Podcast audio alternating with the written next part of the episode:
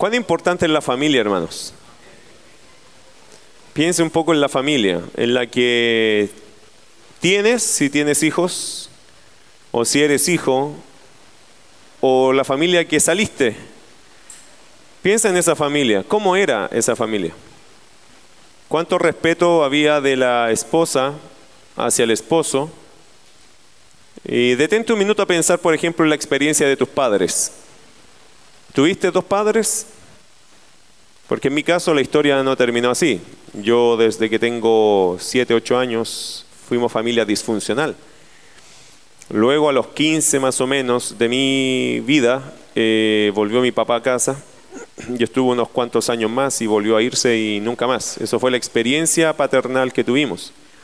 Los años más difíciles, de los 10 a los 14, 13, no hubo padre allí, solo una mamá que luchó mucho por nosotros una señora chiquitita, cuando venga para acá algún día, van a ver una señora chiquitita, nos crió a todos nosotros, cuatro hijos. Dos varones que le dábamos guerra, le decíamos la vida imposible, porque éramos niños y después adolescentes que no entendíamos mucho. Y dos preciosas niñas también, que son mis hermanas menores. Pero que se nota en ellas, como en nosotros también, eh, la deficiencia, la falta de un papá en casa. La ausencia de un padre, hermano, es terrible. Eh, quiero dejar algo en sus mentes antes de ver un video. Eh, no sé si va a sonar positivo o no, pero es la realidad. Una mamá nunca va a ser un papá. Aunque intente de reemplazar a tu papá, al padre, la madre nunca va a ser padre. La madre tiene que hacer todo lo que pueda hacer, pero nunca vas a ser padre. Es imposible que seas padre porque tendrías que cambiar de sexo, tendrías que cambiar de género, tendrías que cambiar de mente, no funciona. Así que mamá no intente ser papá, haga su mejor esfuerzo, pero no intente cubrir una falencia de papá porque no se puede. Y si solo eres padre, nunca serás madre. ¿Entiende lo que le digo?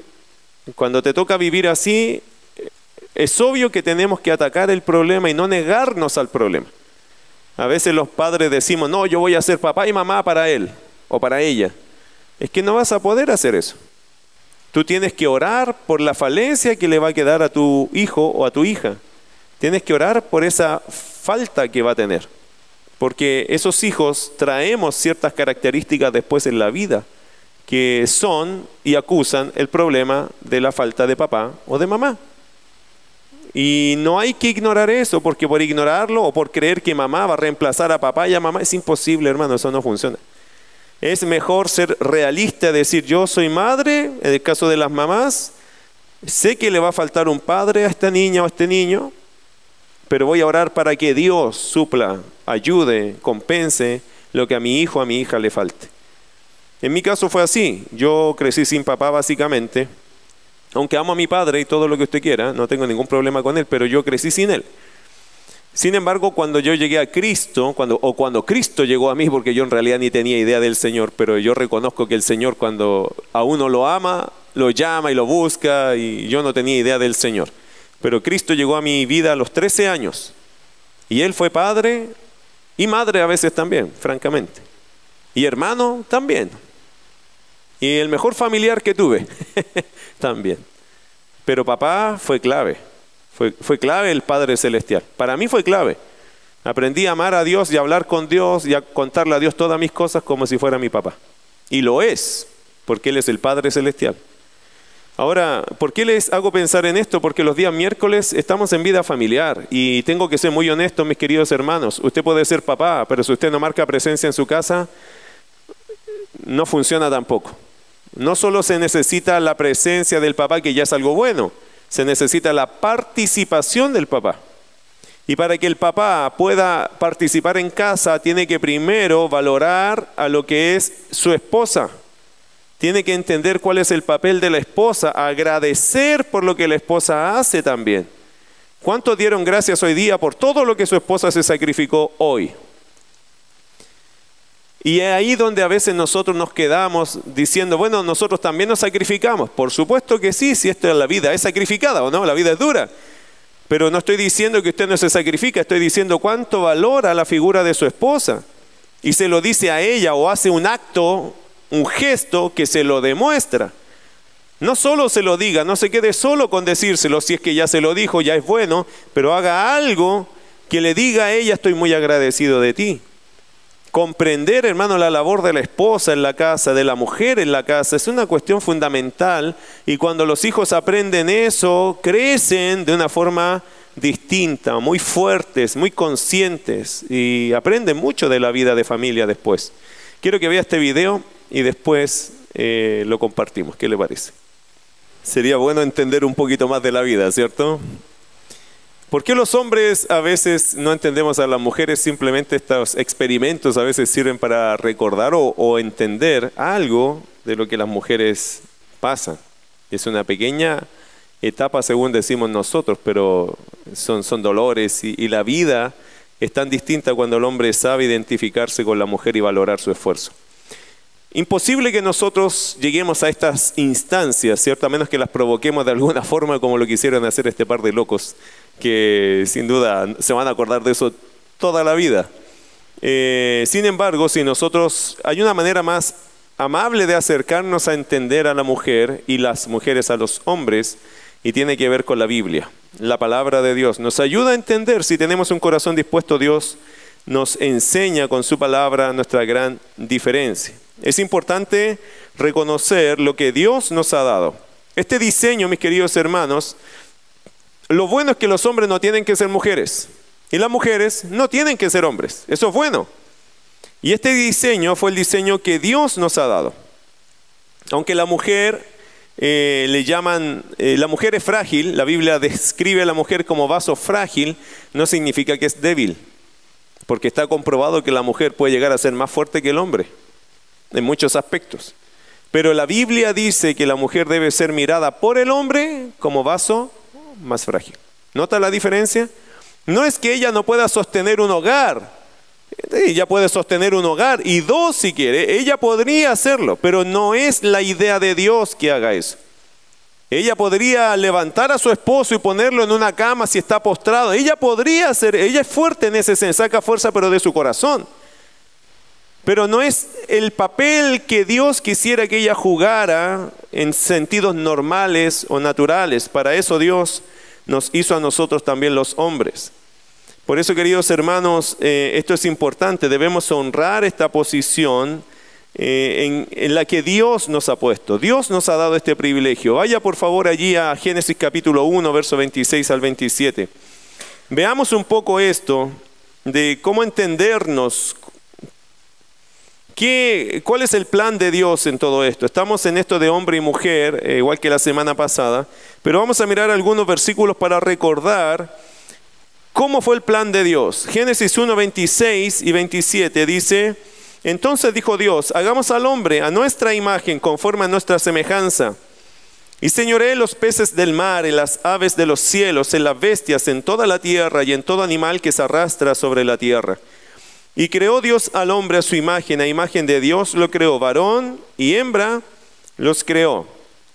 Pregunta, ¿la mujer trae la imagen de Dios? ¿O solo el hombre trae la imagen de Dios? ¿El hombre y la mujer traen la imagen de Dios, los dos? Sí, eso dice el texto, ¿cierto? Y creó Dios al hombre a su imagen, imagen de Dios los, lo creó, varón y hembra los creó. ¿La mujer tiene la imagen de Dios? Sí, pero ¿qué significa imagen de Dios? Bueno, la imagen de Dios, como se los explicaba la semana pasada, no tiene que ver con una imagen física, tiene que ver con estos complementos internos, la composición que el hombre tiene internamente, no físicamente, porque Dios es espíritu. Por lo tanto, el hombre y la mujer, cuando dice la Biblia que fueron creados a imagen de Dios, no tiene que ver con una imagen física, sino con los atributos internos del ser. Llámese intelecto, emoción, voluntad, sentido de justicia, espiritualidad, necesidad de un ser superior, dependencia espiritual y, también otra cosa, señorío sobre la creación. Todo eso es parte de la imagen y semejanza de Dios en el hombre y en la mujer. Por lo tanto, lo primero que sabemos de la Biblia es que el hombre y la mujer fueron creados a la imagen de Dios, ambos.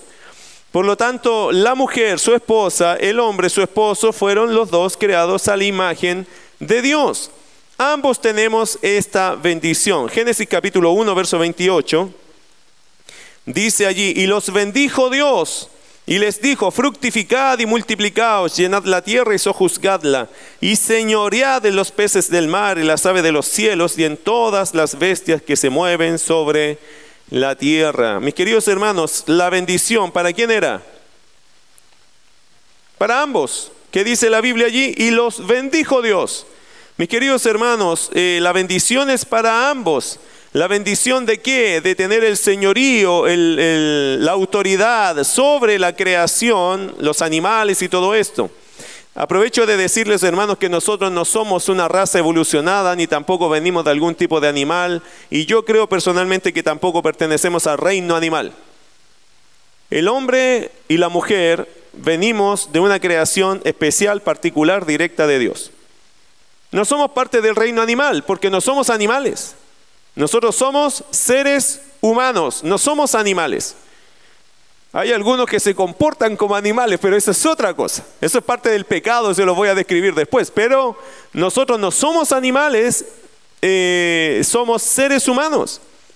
El mundo nos ha hecho pensar a través de la evolución que nosotros venimos como parte de un animal, por eso a veces dice, no, se me salió el animal que tengo adentro. Si usted tiene un animal adentro, en realidad suena muy extraño eso, pero nosotros no somos ni bestias ni animales, nosotros somos seres humanos. Creación particular, directa de Dios, de sus propias manos Dios nos creó. No es igual que los animales. Nosotros tenemos intelecto, los animales tienen instinto. ¿Nota que somos diferentes? Pero si no nos formamos, si no nos educamos, podemos crear, podemos quedar disminuidos a una esencia que pareciera muy animal.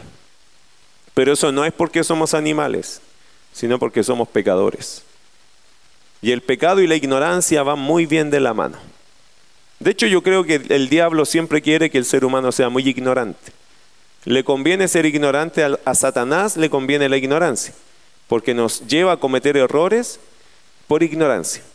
Y cometemos pecados porque ignoramos cosas. Por eso, mis queridos hermanos, Dios nos dio intelecto, úsalo. Usa el intelecto, ocúpalo, gástalo, estudia, lee, aprende.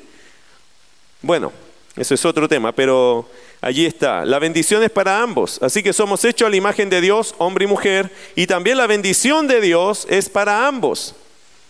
Eh, Génesis 2.7, ¿qué dice allí? Entonces Jehová Dios formó al hombre del polvo de la tierra y sopló en su nariz aliento de vida, y fue el hombre un ser somos seres vivientes, somos eh, seres humanos, no somos animales otra vez. Ahora, mire qué interesante. Quiero mostrar aquí la diferencia entre hombres y mujeres hablando de la creación que Dios hizo. Sin duda somos, los dos tenemos imagen y semejanza de Dios y los dos somos bendecidos, pero en Génesis 2.7 dice, entonces Jehová Dios formó, anote esa palabra formó, la destáquela, ¿por qué? La palabra formó se usa para referirse a la, a la actividad de un alfarero. Qué interesante eso, es como, ¿ha visto un alfarero trabajar alguna vez? ¿Ha visto alguna vez cómo hacen esto de, hacen girar algo interesante allá, no? Yo lo he visto en, un par de países, en mi, en mi país también lo, lo, vi hace un par de años atrás, cómo un alfarero trabaja y da forma de una manera increíble a un pedazo de masilla, de greda, de barro, ¿cierto? Él trabaja con sus manos. Así Dios formó a Adán. ¿Lo hizo bonito no lo hizo bonito? yo creo que Dios tiene unas manos de artesano espectaculares porque nos hizo, o sea, no es que nos queramos creer algo los hombres, pero nos hizo preciosos, ¿o no? Bueno, los hombres por lo menos pensamos eso, no sé las mujeres, pero Dios hizo una obra muy linda, pero Dios la hizo con su mano de alfarería. Dios trabajó allí, dio forma al hombre. Sin embargo, o por otro lado, mire Génesis 2, 22 cuando habla de la mujer, dice, y de la costilla de, y de la costilla que Jehová Dios tomó del hombre, hizo una mujer y la trajo al hombre. Interesante que esa palabra no es la misma que usó con Adán cuando dice formó, sino que acá dice hizo. Y la palabra se usa para referirse a la actividad del artífice arquitecto. Es otro diseño. La mujer es mano de arquitecto. Es un diseño más fino, más estilizado. ¿Nota eso? Qué interesante. ¿Y es verdad eso? Es evidente que es así. Los hombres somos de un diseño porque necesitamos ese diseño y la mujer es de otro diseño. Y eso es bueno. Eso fue parte del plan de Dios. Eso nos distingue. Por eso para la mujer ciertos trabajos van a ser básicamente imposibles y para el hombre otros trabajos van a ser básicamente imposibles que hace la mujer. ¿Qué es la torpeza que hacemos? Competir. No, yo puedo hacer esto, tú no puedes. ¿Y es malo eso? No. Eso es lo, eso es lo entretenido de ser creación formada e hizo. Formó e hizo. Pero ¿qué hacemos los hombres? Carnalmente competimos o a veces nos comparamos. La mujer dice, yo soy más inteligente que tú. Y se compara al hombre y claro que va a encontrar mayor inteligencia en ella que en el hombre. El hombre es más básico. Es un, es un sistema, hermano, si usted lo pudiera comparar a vehículos, los vehículos, los hombres son vehículos simples. Se echan a andar con poco y ahí andan. La mujer no, es un vehículo moderno, electrónico, tiene un montón de botones y anda a tocar un botón mal porque se paró el auto. Son más complejas, tienen todo un manual. Usted se va a subir ahí, va a tratar y no va a poder llegar y manejar porque no es llegar y manejar ese vehículo. En cambio el hombre es un sistema bastante simple. Tiene una palanca, acelerador y vamos para adelante. ¿Eso lo hace mejor al hombre que a la mujer? No nos hace diferentes. Por eso el que no entiende la diferencia generalmente se va a estar equivocando en su relación matrimonial. Y si no estás casado y te vas a casar, tienes que conocer bien cómo es el sistema de la mujer, cómo funciona la mujer, cómo piensa, cómo siente, cómo actúa, qué espera, cuáles son sus anhelos, sus expectativas. Si no sabes nada de eso, no te subas a ese auto porque lo vas a chocar. En el caso del hombre, el hombre es un poco, mucho más básico. Es mucho más básico. No tiene tantas expectativas, no tiene tantos requisitos. De hecho, el hombre dice, si le gusta a la mujer, ya cree que es la voluntad de Dios. Así de simple. Esta mujer está bonita, yo creo que es de Dios. Así de, no, no piensa nada más. La mujer no. Tiene 20, 30 preguntas, pero el hombre no. Si le gustó, dice, mm, Gracias Señor. Él ya está anticipando algo. El hombre es más básico. Por eso cuando la mujer le pregunta al hombre, ¿y tú has pensado en el futuro? No. ¿Qué es eso? ¿Y cuántos hijos te gustaría tener? Oh, ¿para qué hacen preguntas tan complicadas? El hombre es más básico. Siempre seremos más básicos. El hombre no se complica con las cosas que la mujer piensa. Nosotros no pensamos tanto. Por eso somos distintos, pero no es malo. El problema es, querido hermano, cuando nos empezamos a chocar y a comparar y a creernos que nosotros somos mejores o peores que el otro. Y esto no es la idea, la idea es complementarse. La idea es trabajar juntos y compensarnos. Es bueno que el hombre sea simple, sí, porque cuando llega una lluvia de cosas, la mujer está, pero que se abruma con todo, él lo puede solucionar porque para él son dos, tres, cuatro, cinco cosas y se hacen. Ella se complica con una cosa y le da vuelta a esa cosa, entonces está dándole vuelta mientras él ya está buscando, no, solucionemos esto así, así, así y así. Bueno, en términos generales, estas distinciones son buenas para nosotros, pero lamentablemente a veces no vemos la gracia o la ventaja.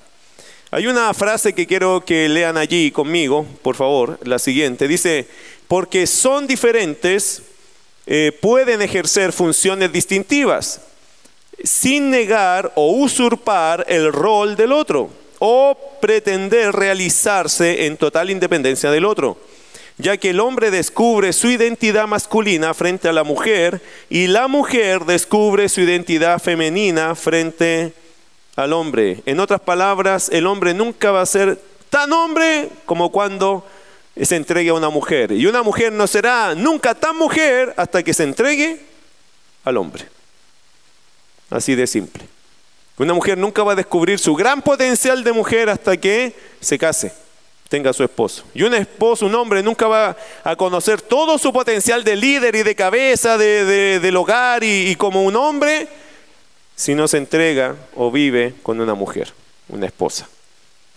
Ahora, veamos el plan de Dios. ¿Cuál es el plan de Dios? Hombre y mujer, hay un plan. ¿El plan de Dios cuál es? Que el hombre sea cabeza de la mujer. Mire Efesios capítulo 5, verso 21. Y es aquí, mis queridos, que necesitamos anotar lo que Dios dice. ¿Ya? Mire, ni se acuerde de lo que yo diga, acuérdese de lo que Dios dice. ¿Ya? Para que no entre en conflictos con el pastor Rodrigo Cisterna. No, no, ni luche conmigo, olvídese de lo que yo diga, pero acuérdese de lo que Dios dice. Efesios capítulo 5, verso 21, ¿qué dice? Someteos unos a otros en el temor de Dios. Las casadas estén sujetas a sus propios maridos como al Señor porque el marido es cabeza de la mujer. Amén. Eh, dijeron amén los hombres, pero voy a leer otra vez. Dice, porque el marido es cabeza de la mujer. Amén. Mm, ya. Con esa fe, hermana, usted debe creer en la palabra, ¿o no? Y a veces no a lo mejor usted dice, sí, pero ¿qué significa eso, pastor? Bueno, lo vamos a ir descubriendo a medida que avanzamos. Pero tiene que ver con el liderazgo, hacia la mujer. Tiene que ver que el hombre es autoridad para la mujer. Y aunque hoy día la gente ha menospreciado y ha peleado con este concepto de que el hombre sea la autoridad para la mujer, la cabeza en el hogar, eh, eso es lo que Dios dice. Ahora, un hombre, para que usted lo entienda bien, hombre, tiene que liderar para Dios en su casa. Yo no puedo liderar mi casa poniendo mis propios términos, sino poniendo los términos de Dios en mi casa. ¿Qué significa? Que si soy cabeza, primero soy responsable de mi hogar. Amén, hombres, somos responsables. Segundo, la Biblia dice, y lo vamos a ver más ampliamente después, que yo soy sacerdote de mi casa. Es decir, el primer pastor que mis hijos deben tener es su papá. No el pastor de la iglesia, a mí se me conjuga porque soy el pastor de esta iglesia, pero mis hijos deben tener un pastor en la casa que es su papá. Mi esposa debe tener un maestro de Biblia en la casa que es su esposo, no el pastor, ¿entienden? Ustedes, mis queridos hermanos que no son pastores, tienen que ser el primer líder referente en su casa. Para sus hijos, usted debe ser el sacerdote de ellos, el que los estorbe cuando quieren pecar, el que los guíe en la palabra cuando tengan preguntas, el que ore por ellos cuando ellos están en angustia, dificultad. Y nosotros los hombres somos los que deberíamos ofrecerle las respuestas bíblicas a las preguntas que tiene nuestra esposa. Oye, ¿por qué Samuel fue sacerdote? ¿Por qué Samuel ocupó ese puesto si él no era un levita? ¿Te pasó el número del pastor? La salvación, hoy sabes que estaba leyendo de la salvación, ¿es condicional o es incondicional? Y ahí está la esposa haciendo preguntas, las mujeres hacen buenas preguntas. Y ahí están los hombres marcándole el WhatsApp del pastor, pastor, ¿puede atender? Mi esposa tiene un montón de preguntas, yo no entiendo nada. Cuidado, varón. Ella está haciendo preguntas. ¿Y usted no tiene ninguna pregunta? No, yo entiendo todo clarito. que no entiende nada o no está leyendo nada, no está instruyéndose. ¿Qué dijo Pablo a los corintios? Una iglesia que tenían bastantes conflictos. ¿Qué le dijo Pablo a los corintios? A la mujer no levante la mano en la congregación para hacer preguntas, pregunte en su casa y que su esposo le responda. Tremendo peso de responsabilidad que Pablo le dejó a los hombres. Nosotros no estamos tan acostumbrados a eso, querido hermano, pero esa es la responsabilidad de un hombre del reino, un hombre de Dios. Tiene que saber Biblia para darle respuesta, orientación a las preguntas de su esposa y también a las inquietudes espirituales que tiene su esposa. El hombre tiene que saber guiarla por la palabra. Y ahí que somos responsables también en esa área espiritual. Y otra cosa que la Biblia dice es que nosotros debemos proveer para las necesidades de nuestra familia. Nota que son varias cosas. Ser cabeza, por lo tanto, ¿a dónde queda eso de andar gritoneando, imponiendo? La Biblia nunca te dice eso.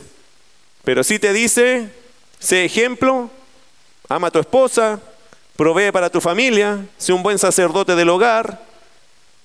Eso, eso es liderar. A lo mejor usted pensaba que era otra cosa, imponer autoridad. Eh, hermano, no necesitas imponer autoridad cuando amas a tu esposa, cuando cuidas a tus hijos, cuando eres un buen sacerdote del hogar. La autoridad llega sola. Tu esposa te va a respetar porque tú eres un ejemplo para ella y para tus hijos. Amén. No necesita gritarle a nadie. Yo siento que la persona que grita es porque tiene miedo de perder su lugar. Toda persona gritona en la casa es porque está estableciendo mal una autoridad que no la tiene y la está perdiendo. Mientras más gritas, más pierdes tu autoridad. Cuando tú te calmas y eres capaz de conversar las cosas, tienes autoridad. Pero cuando tú crees que todo lo vas a ganar a gritos, lo único que estás diciendo con eso, tengo miedo de que me quiten mi autoridad. Y estás perdiendo cualquier autoridad. En el tiempo, los gritos le quitan la autoridad a todo el mundo. Nadie respeta a un gritón o a una gritona, nadie. Todos dicen ya, chao. No la toman en cuenta o no lo toman en cuenta. Así que tenga cuidado con tratar de pensar, siquiera pensar que ese tipo de actitudes te va a traer algún tipo de buen resultado en la vida. No necesitas. No necesitas gritarle a nadie, necesitas conversar las cosas. Un hombre maduro, una mujer madura que hace, conversa, habla porque quiere llegar a un entendimiento. No grita, no necesitas hacerlo. Lo que necesitas es cambiar eso y decir, no, necesitamos conversar este tema, este tema es delicado, es importante, es serio. Y darle la seriedad a través de tu actitud. Eso gana autoridad, mucha autoridad. Bueno, si no me cree, pruébelo. Haga la prueba en casa, se va a dar cuenta que eso es totalmente distinto y la gente te agradece de tratar un tema difícil con una muy buena actitud, con un buen, una buena comunicación, que tiene que ver también con guardar los decibeles, decibeles con los cuales tú estás tratando las cosas. Bueno, después vamos a seguir hablando de eso. El plan de Dios, cabeza. Para el hombre es cabeza, liderado, liderazgo para Dios. Acuérdese que cuando usted lidera en su casa, lidera para Dios. No lidera pensando en agradar a su familia, sino primero en agradar a quién? A Dios.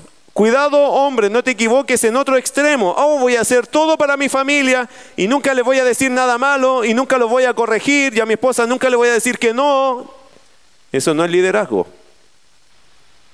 Ella también se puede estar equivocando y usted qué tiene que decir? Amor, no, no, eso está mal. Eso está mal pensado. Hijos, eso eso es pecado, eso no se puede hacer. No. Pero lo tienes que decir cuándo. ¿O cuándo lo vas a decir bien? Cuando tengas conocimiento de la palabra. Si no conoces la escritura, tú no vas a saber qué es pecado y qué no es pecado. Hoy día, mis queridos hermanos, quien no lee la escritura, quien no estudia la palabra, no sabe bien si estamos hablando de un pecado, de parte de una cultura, una idea, no sabemos si va contra Dios o si, o si Dios no tiene problemas. Acuérdense que en la Biblia hay algunas cosas que se llaman silencios de Dios. Es decir, Dios no ha dicho si es bueno o es malo, simplemente no ha dicho nada. Y tenemos la tarea de considerar si eso que vamos a hacer está bien o está mal. Y ese trabajo es de los padres. A veces los padres, los hijos nos dicen, papá, ¿puedo ir a una fiesta? Y quiero que piense en ese caso nomás. Supongamos que tu hijo, 18 años, ya mayor de edad según esta ley, y te está pidiendo ir a una fiesta, una fiesta no cristiana, sino una fiesta de muchachos del mundo. ¿Qué vas a hacer? Ya, ¿cuáles son los típicos razonamientos de los padres? Bueno, no quiero que mi hijo piense que yo le estoy quitando derechos, entonces ya le voy a decir que sí. Otros dicen, no, nunca, porque va con puros mundanos. Y yo conozco a mi hijo y prefiero que se quede en mi casa. Otros dicen, le voy a dar la oportunidad, pero hasta cierta hora y con ciertos límites. Y le voy a llamar. Y él tiene que confiar en mí. Si hay algo incómodo, que me llame y hará la casa. ¿Entiende? ¿Cuál sería tu postura? ¿Qué harías tú? Y es allí donde a veces decimos, pero ¿qué dice la Biblia? Y allí es donde está nuestra discusión. ¿Qué diría la palabra de Dios en una situación así? O supongamos que tu hijo, 20 años, 19, 15, te trae la novia a la casa Mamá, me gustó esta niña, como Sansón. no es de la iglesia, pero, pero la amo, mamá. Y le ves los ojos gigantes como dibujo chino a tu hijo ahí. Muy emocionado. Tiene 16 años. Claro que va a estar emocionado también con un PlayStation y con cualquier tontera. Tiene 16 años. Y le brotan los ojos chinos allá diciendo, pero yo la amo, yo la amo, yo creo que ella es. ¿Ella es qué? Y te trae la niña y la tía, y la niña te dice, oh, la tía, ¿cómo está? Y ahí, mamá, ¿puedo pololear con ella? Usted sabe, yo nunca he pololeado, me he portado súper bien. Y me, le, le, prometo que me voy a portar súper bien. Hasta ahora me voy a lavar los dientes. ¿Qué harías tú? Ah, sí lo voy a dejar. Para que pruebe cómo es esto. Se ven tan bonitos los dos. Son como niños. Mm. ¿Qué harías tú? Vamos a ir aprendiendo estas cosas, hermanos. Eh, yo me comprometo a enseñarle lo que la Biblia enseña, pero usted también tiene que ser un buscador. Tiene que saber decidir porque a veces nosotros mismos metemos a nuestros hijos en problemas. Y después ellos andan llorando porque no era ni el tiempo, ni la persona, ni el momento y a veces arrastra consecuencias para toda la vida. Y uno ya lo sabe porque uno que lleva años en el ministerio ya, ya, lo he visto, hermano. Ya conozco las mil y una frases que dicen los padres cuando quieren darles permiso a sus hijos con cosas que ni siquiera la Biblia autoriza. Tengan mucho cuidado con eso. Aconsejen a sus hijos. Cada cosa en su lugar, hermano, cada cosa tiene su tiempo. ¿Qué dice el cantar de los cantares? No despertéis ni hagáis velar al amor hasta que quiera. Hay un tiempo de madurez para el amor. El amor verdadero, por cierto. El amor que incluye el paquete de casarse. Pero muchos hoy día ni siquiera se quieren casar. Hoy día estaba hablando con mi esposa y ella fue a un lugar donde escuchó a mujeres del mundo hablar y ellas dicen que sus hijas no se quieren casar. De hecho, una de ellas se había emparejado, la hija de ella, con otra niña, teniendo 20 años, 22 años. Y hoy día, hermano, parece pero asombroso decir, ¿cómo te vas a emparejar mujer con mujer? Eso no es eh, bíblico, eso no es correcto. ¿Sabe que si usted dice eso afuera, la gente hasta se espanta de eso? Como que nosotros somos extraños en esta tierra. Pero eso no va a funcionar. Mujer con mujer, ni hombre con hombre, eso no funciona. Eso no procrea. Eso es puro libertinaje. Eso es un desvío de la naturaleza según Dios. Y es un pecado. Terrible pecado. Difícil porque es un pecado sexual. Y los pecados sexuales entierran a la gente en inmoralidad. Y no los despiertan a la necesidad espiritual. Se entierran, se van hacia abajo. Si no lo cree, mírelo, porque tiene mucho donde mirar. Contemple las decisiones que padres y madres están tomando, dejando a sus hijos a tomar estas relaciones. Y otros están felices porque no está con una mujer, por lo menos está con una mujer, pastor. Es hombre, está con una mujer. Bueno, estoy contento que esté por lo menos con una mujer. Estamos llegando a ese nivel de discusión hoy día. Tampoco está bien si está fornicando con una niña. O sea, todo eso hay que entenderlo y aprenderlo de la escritura, hermano. Pero ¿quién es el que corta el queque en la casa? ¿Quién es el que establece las reglas en la casa? ¿Quién es el que pone los principios en el hogar? Se espera por la Biblia que sea quién? El papá. Y si no está el papá, la mamá. Así de simple. Pero ¿qué principios vas a tomar los que son bíblicos? Y es allí donde hay una gran carencia en muchos que no conocen la escritura. Necesitas creer en la escritura, conocerla, creerla y aplicarla. Bueno, en el caso de la mujer, Dios dejó al hombre como cabeza y de la mujer la dejó como ayuda idónea. Y mis queridas hermanas, ayuda idónea, ¿qué significa? Que tienes que hacer esta ayuda pensando en Dios. Dios te dio este papel. Dios le dio este rol a la mujer. Mire versículo Génesis capítulo 2, Allí está ese término, ayuda idónea. Génesis el capítulo 2, versículo 18, y dijo Jehová Dios, no es bueno que el hombre esté solo, le haré ayuda idónea para él. Por lo tanto, queridos hermanos y hermanas, una ayuda idónea para el hombre es que usted va a complementar, va a ayudar, va a satisfacer y va a complementar la vida, el compañerismo, va a ser una gran compañera del hombre. Eso se supone que es la idea. Y vas a sentir realización, vas a sentir conformidad, satisfacción en poder lograr este tu llamado, este tu propósito de la vida.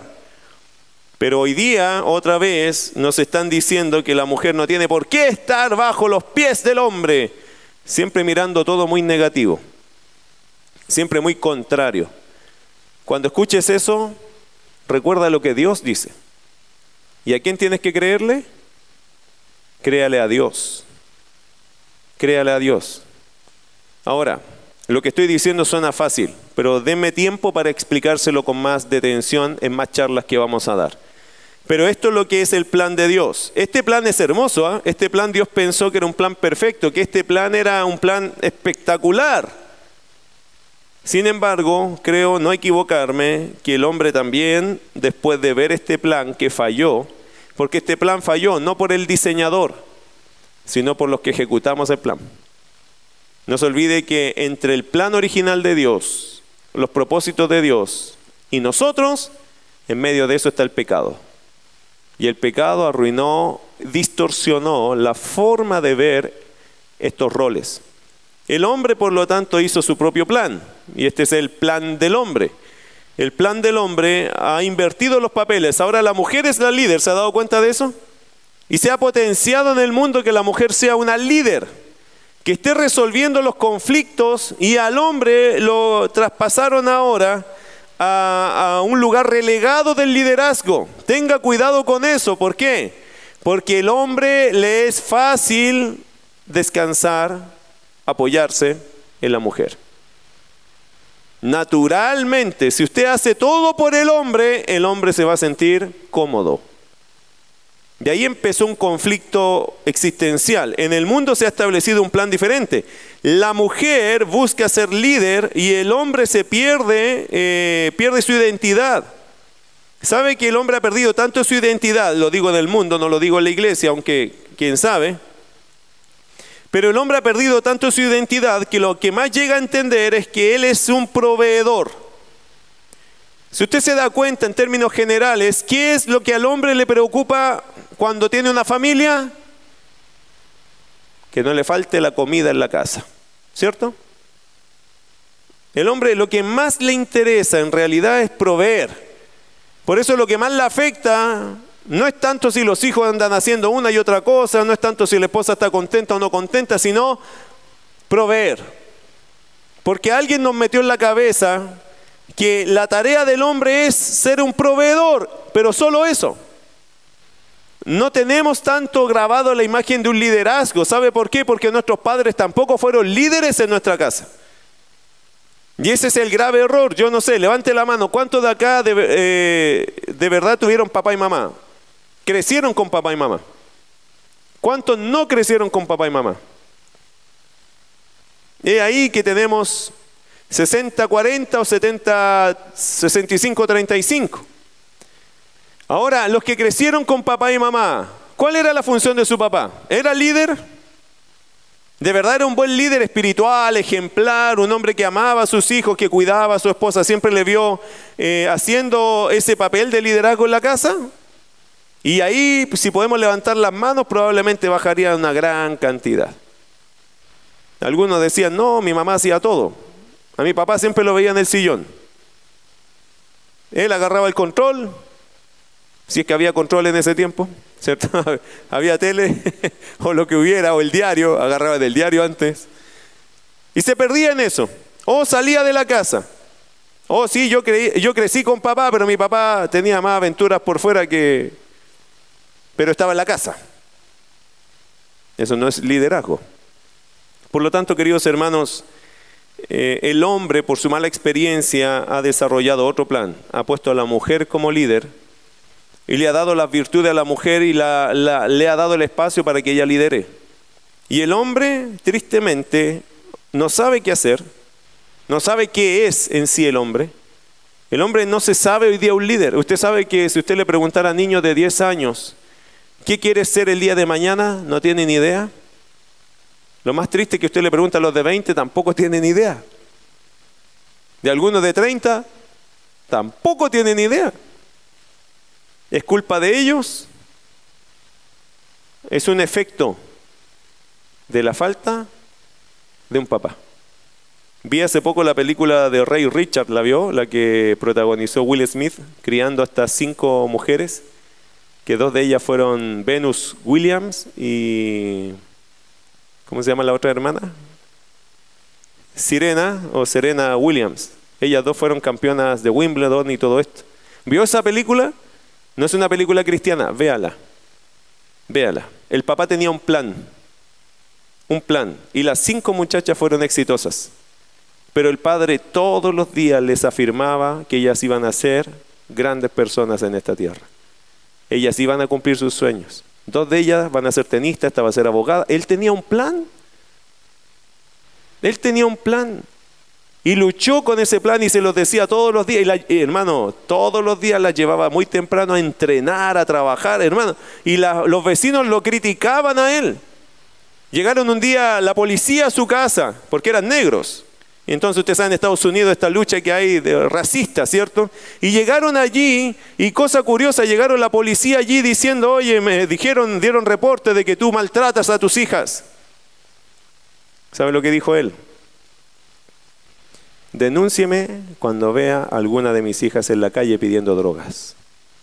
Porque estas niñas nunca harán eso.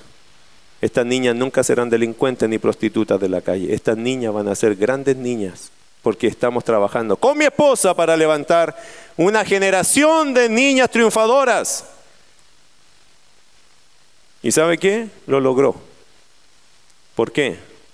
Porque ese papá logró inspirar a sus hijas. Ellas siempre creyeron en las palabras de su padre.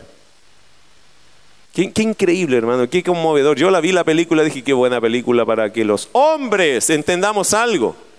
Podemos ayudar a nuestros hijos a ser mejor de lo que son solo por influencia.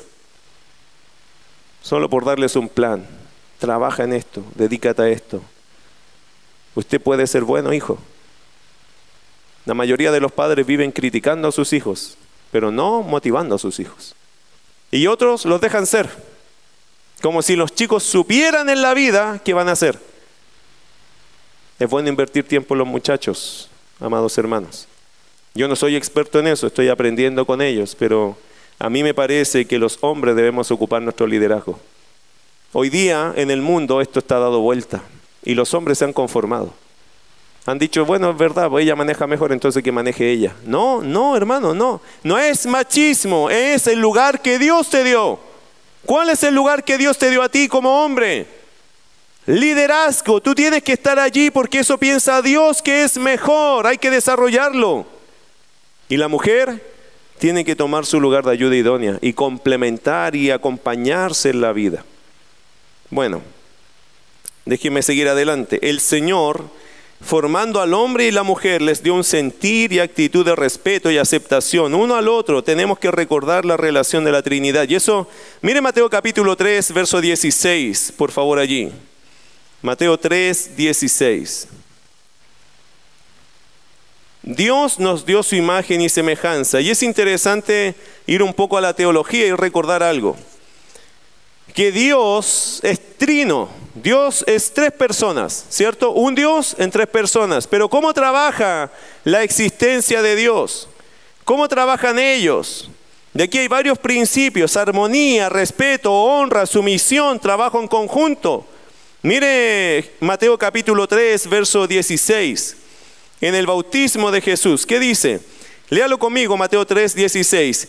Y Jesús, después que fue bautizado, subió del agua, y he aquí los cielos le fueron abiertos, y vio al Espíritu de Dios que descendía como paloma y venía sobre él. Y el 17, y hubo una voz de los cielos que decía, este es mi Hijo amado en quien tengo complacencia.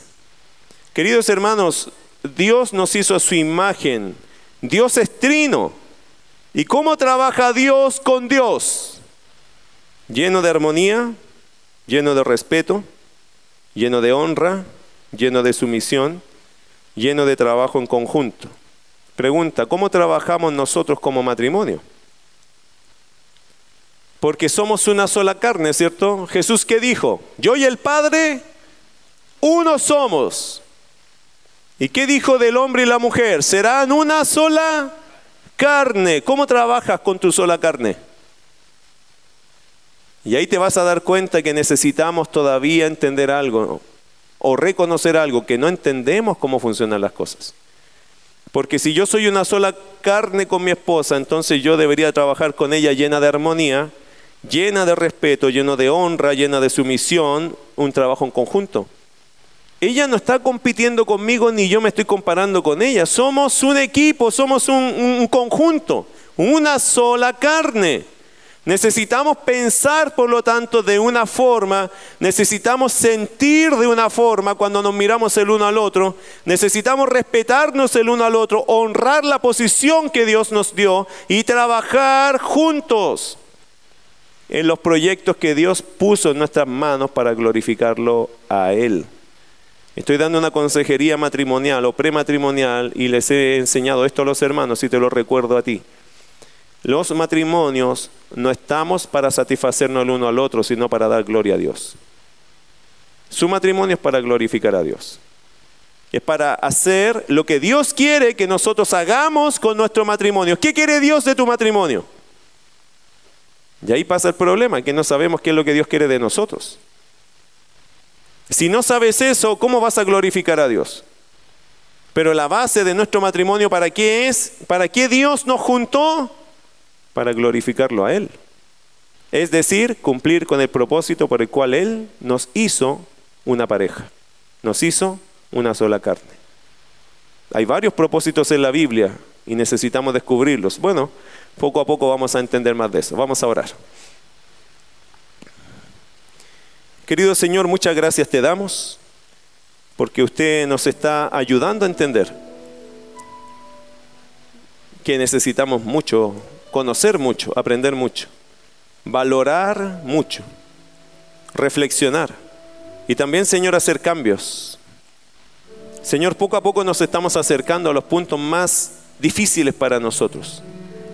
Hoy, Señor, hemos hablado de liderazgo un poco, Señor, de ayuda idónea un poco. Vamos a seguir en eso, Dios, pero a veces yo veo a las familias, Padre, y la consecuencia está en nuestros hijos.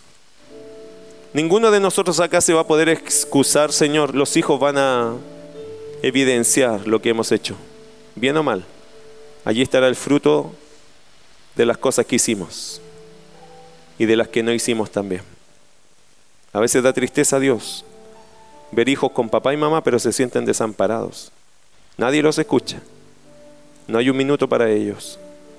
Papá y mamá están haciendo esfuerzos, sí, pero no se están enfocando en lo importante. He visto a tantos, Señor, entregados al trabajo.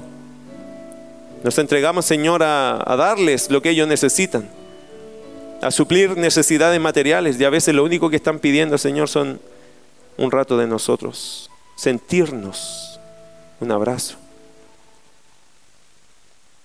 Señor, cuán dulce es abrazar un hijo. Cuán lindo es verlos crecer. Cuán bueno es para nosotros, Señor, darles quizá lo que a nosotros no nos dieron. Y muchos padres están perdiendo ese privilegio. Señor, nuestros hijos nunca han sido perfectos, como tampoco nosotros pero ellos también nos necesitan a nosotros. No somos padres perfectos, Señor, pero qué bueno sería que estos padres se acercaran a sus hijos. Y primero que todo les recordaran que ellos los aman con toda su alma, con todo su corazón. Pero que eso, Señor, no solamente sea un dicho, una palabra, sino que también sean actos que a nuestros hijos le comuniquen cuánto les amamos. Hay hijos que hoy día están buscando identidad, Dios, porque nunca la tuvieron por sus padres. Nunca supieron lo valioso que eran para sus padres, porque sus padres nunca se los dijeron. Muchos padres pensaron que por traer comida y darle ropa, suplir algunas cosas y dar un regalo en el cumpleaños, eso era suficiente y eso no significa nada. Nada. Nada. Señor, los hijos no viven de cosas necesitan a sus padres. Yo te ruego que nosotros, para ser buenos padres, Señor, podamos ser buenos esposos y también las hermanas buenas esposas. Te pido, Dios, que hayan buenos matrimonios para que hayan buenas familias. Casi es imposible ser un buen papá, Señor, si no tenemos las raíces, las fuentes correctas. Y tu palabra, Señor, es fuente correcta, es raíz correcta. Ayúdanos a mirar en tu palabra y aplicar lo que ella dice para nuestros hijos, para vivir con nuestra esposa, como dice tu palabra, Señor, de forma sabia.